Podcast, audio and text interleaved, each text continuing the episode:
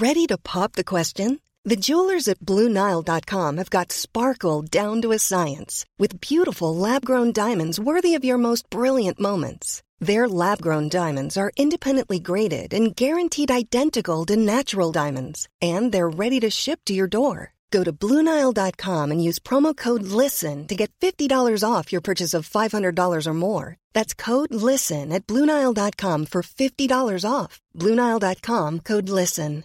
Everyone knows therapy is great for solving problems, but getting therapy has its own problems too, like finding the right therapist, fitting into their schedule, and of course, the cost. Well, BetterHelp can solve those problems. It's totally online and built around your schedule. It's surprisingly affordable too. Connect with a credentialed therapist by phone, video, or online chat, all from the comfort of your home. Visit betterhelp.com to learn more and save 10% on your first month. That's BetterHelp H E L P. Burrow is a furniture company known for timeless design and thoughtful construction and free shipping, and that extends to their outdoor collection. Their outdoor furniture is built to withstand the elements, featuring rust-proof stainless steel hardware, weather-ready teak, and quick-dry foam cushions. For Memorial Day, get 15% off your Burrow purchase at burrow.com slash ACAST and up to 25% off outdoor. That's up to 25% off outdoor furniture at burrow.com slash ACAST.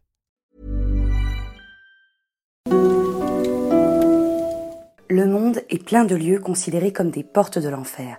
Il n'y a donc rien d'étonnant à ce que l'art ait voulu donner une image à ce passage tant redouté. Mais la plus monumentale de toutes possède un parcours souvent qualifié de maudit, la porte de l'enfer d'Auguste Rodin. La porte de l'enfer du sculpteur français Auguste Rodin est un ensemble de sculptures de 6 mètres 35 de haut et de 4 mètres de large, commandé à l'artiste par Edmond Touquet, le sous-secrétaire d'État aux Beaux-Arts, en 1880, afin d'orner la façade principale du futur musée des arts décoratifs. Cette œuvre ne devait être ni plus ni moins qu'une porte décorative ornée de bas-reliefs représentant la divine comédie de Dante. Un projet excitant pour un Rodin encore méconnu du grand public qui s'installe alors dans l'atelier du dépôt des marbres de Meudon. L'artiste se plonge pendant deux ans dans l'œuvre du poète florentin et se prend de fascination pour la première partie du poème, L'Enfer. Il naît alors en lui l'idée d'une œuvre en réponse à la porte du paradis du sculpteur italien Lorenzo Ghiberti, qui s'inspire également de l'œuvre de Dante.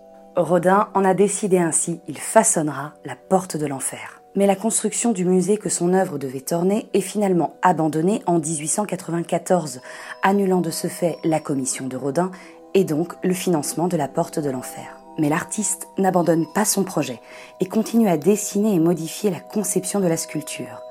À l'œuvre de Dante se mêlent des inspirations baudelairiennes qui aideront l'artiste à définir les expressions des visages de ses œuvres en mêlant sensualité, séduction et spleen.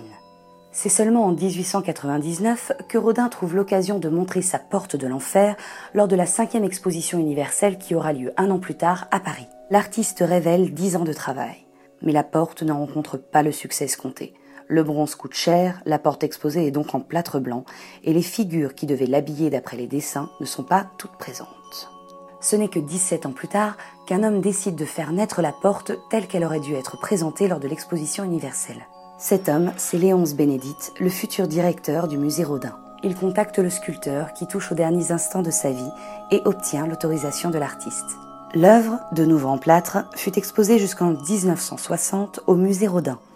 Aujourd'hui, cette version est au dépôt du musée d'Orsay, musée qui se tient à la place du musée des arts décoratifs de Paris où la porte aurait dû trôner à l'origine. Enfin, c'est en 1926 que la porte sera finalement fondue en bronze par la fonderie Rudier. Il faudra attendre 12 ans pour qu'elle soit terminée et exposée dans le jardin du musée Rodin en 1938. L'artiste n'aura jamais vu sa création telle qu'il l'avait imaginée puisqu'il s'est éteint en 1917. Mais cette œuvre reste malgré tout la plus significative puisqu'Auguste Rodin extraira de la composition de la porte nombre de ses sculptures individuelles comme le célèbre penseur ou encore le baiser. Voilà, j'espère que ce Curiosity vous aura donné envie de vous pencher davantage sur l'œuvre de Rodin. Vous pouvez aller admirer le moulage en bronze dans les jardins du musée Rodin de Paris, c'est à voir. N'hésitez pas à nous partager vos sentiments après la contemplation de cette porte monumentale sur les réseaux sociaux. Quant à moi, je vous dis à très vite pour une nouvelle curiosité.